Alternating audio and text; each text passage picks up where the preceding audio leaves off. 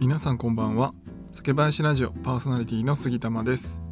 このチャンネルでは日本酒を知らない方にも日本酒をちょっと身近に感じていただけるように日本酒の選び方やエピソード日本酒の銘柄紹介などをテーマにお話しします。今回のテーマは日本酒を保管するときはできるだけ立ててほしいということについてお話したいと思います、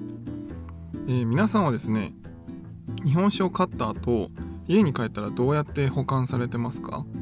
まああの冷蔵庫などねなかなか空いてなかったりするとその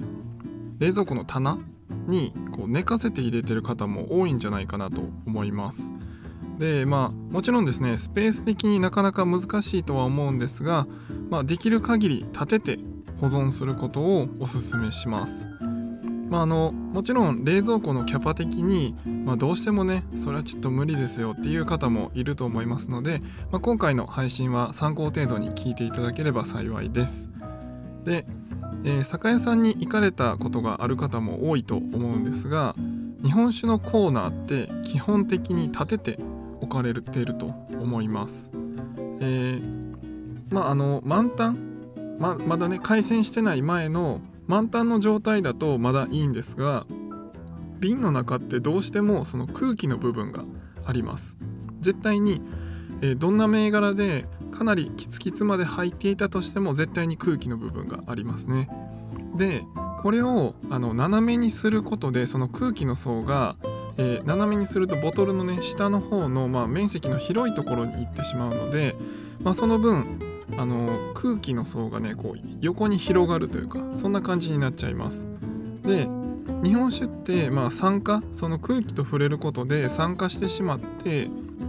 まあ、熟成と取る人もいますが基本的にはま劣化していくっていう感じですね、まあ、それをうまく制御しないと熟成ではなくてもひねひねるって言って、えっと、老化の老ですね。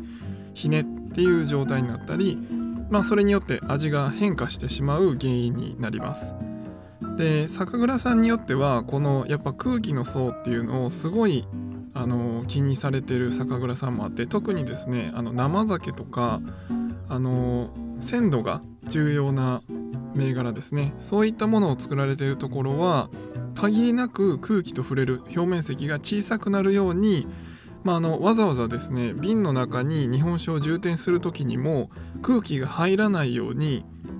まあ、上からねこうノズルをちょこっと刺して入れればこ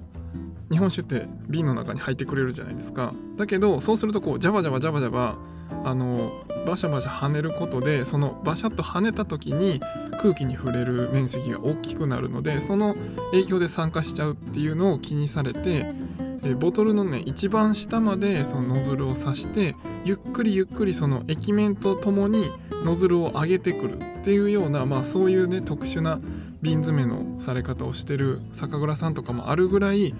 まあ、やっぱりその空気と触れるっていうのはあんまりあのお酒にとっては良くないんですよね。なのでまあそれぐらいこのお酒と空気の触れる面積っていうのはこうちっちゃくしたいというのが、まあ、基本的なお酒の考え方ですね。だからまあやっぱりその酒蔵さんがそれぐらい慎重になるっていうことはこの空気と触れる面積っていう影響は大きいんだと思います。でこの瓶の先って細いですよね。基本的にこう細いところからこう太くなるっていう形が酒瓶だと思うんですけどまああの立ててると立てて立てた状態で一番上満タンまで入ってると大体その一番細いところの一番上だけが空気に触れてるという感じですよねだからめちゃくちゃ少ないんですね空気に触れてる部分が。で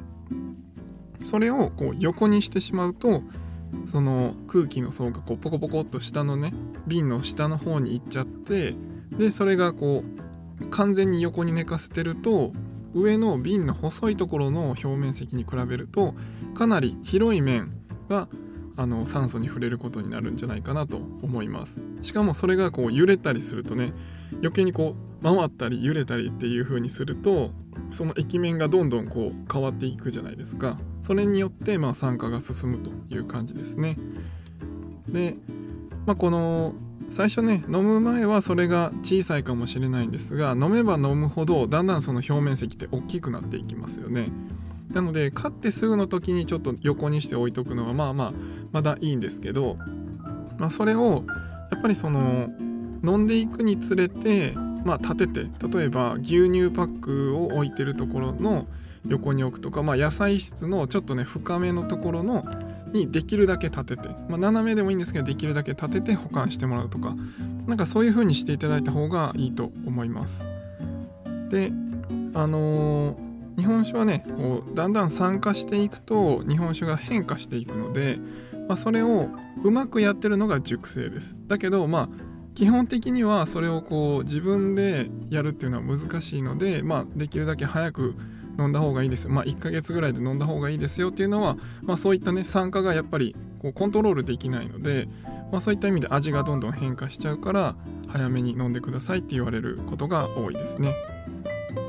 で、まあ、今、あのー、扉のねところでできるだけ立てて保管してくださいっていうお話をしたんですが、まあ、立てておいておくことでその今言ってた味の変化を抑えてできるだけ長く最初味わった味美味しいって思ったその味を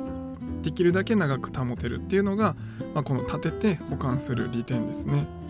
ただえー、っとねどっちかというとまあご家庭によると思いますがあの牛乳の立てるその一番大きい扉のところって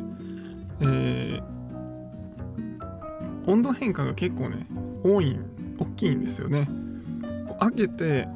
閉めて開けて閉めてって結構な回数されると思うんですよでしかもその庫内の中の温度より扉のところってこう外にさらされてる時間が長かったりするじゃないですかなのでまあちょっとその扉のところも微妙だったりするんですが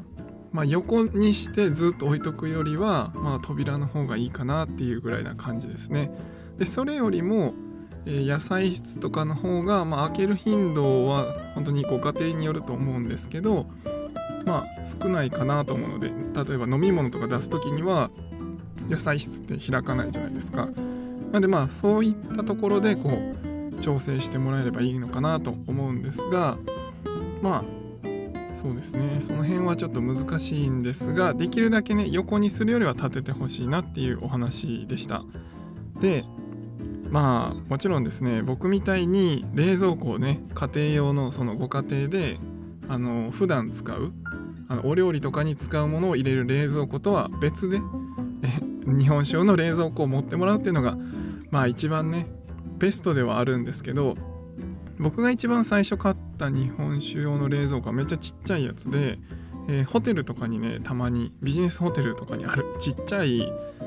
なんかえっ、ー、と4合瓶が8本ぐらいかな。8本ぐらい入れてもパンパンになるぐらいの、まあ、大きさのやつを1万円ぐらいかな。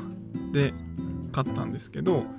まあ、そんなんでもいいと思います。そんなにねご家庭でたくさん飲まれないけどこういろいろね日によって変えたいとかあるじゃないですか。まあそれぐらい入れば十分かなっていう方はまあ一回ねそういうのもご検討いただければいいのかなと思います。まあ、で僕はそれで入りきらなくなったんでもっと大きいサイズにしたんですけどまあそういうふうにまあ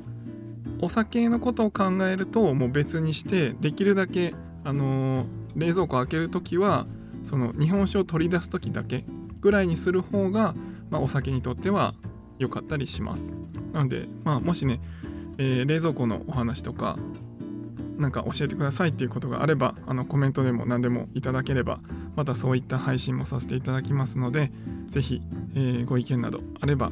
お寄せください。はい、えー、今回は以上にしたいと思います。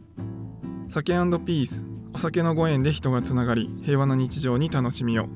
お相手は酒林ラジオパーソナリティ杉玉がお送りしました。また次回の配信でお会いしましょう。良い夜をお過ごしください。Thank you.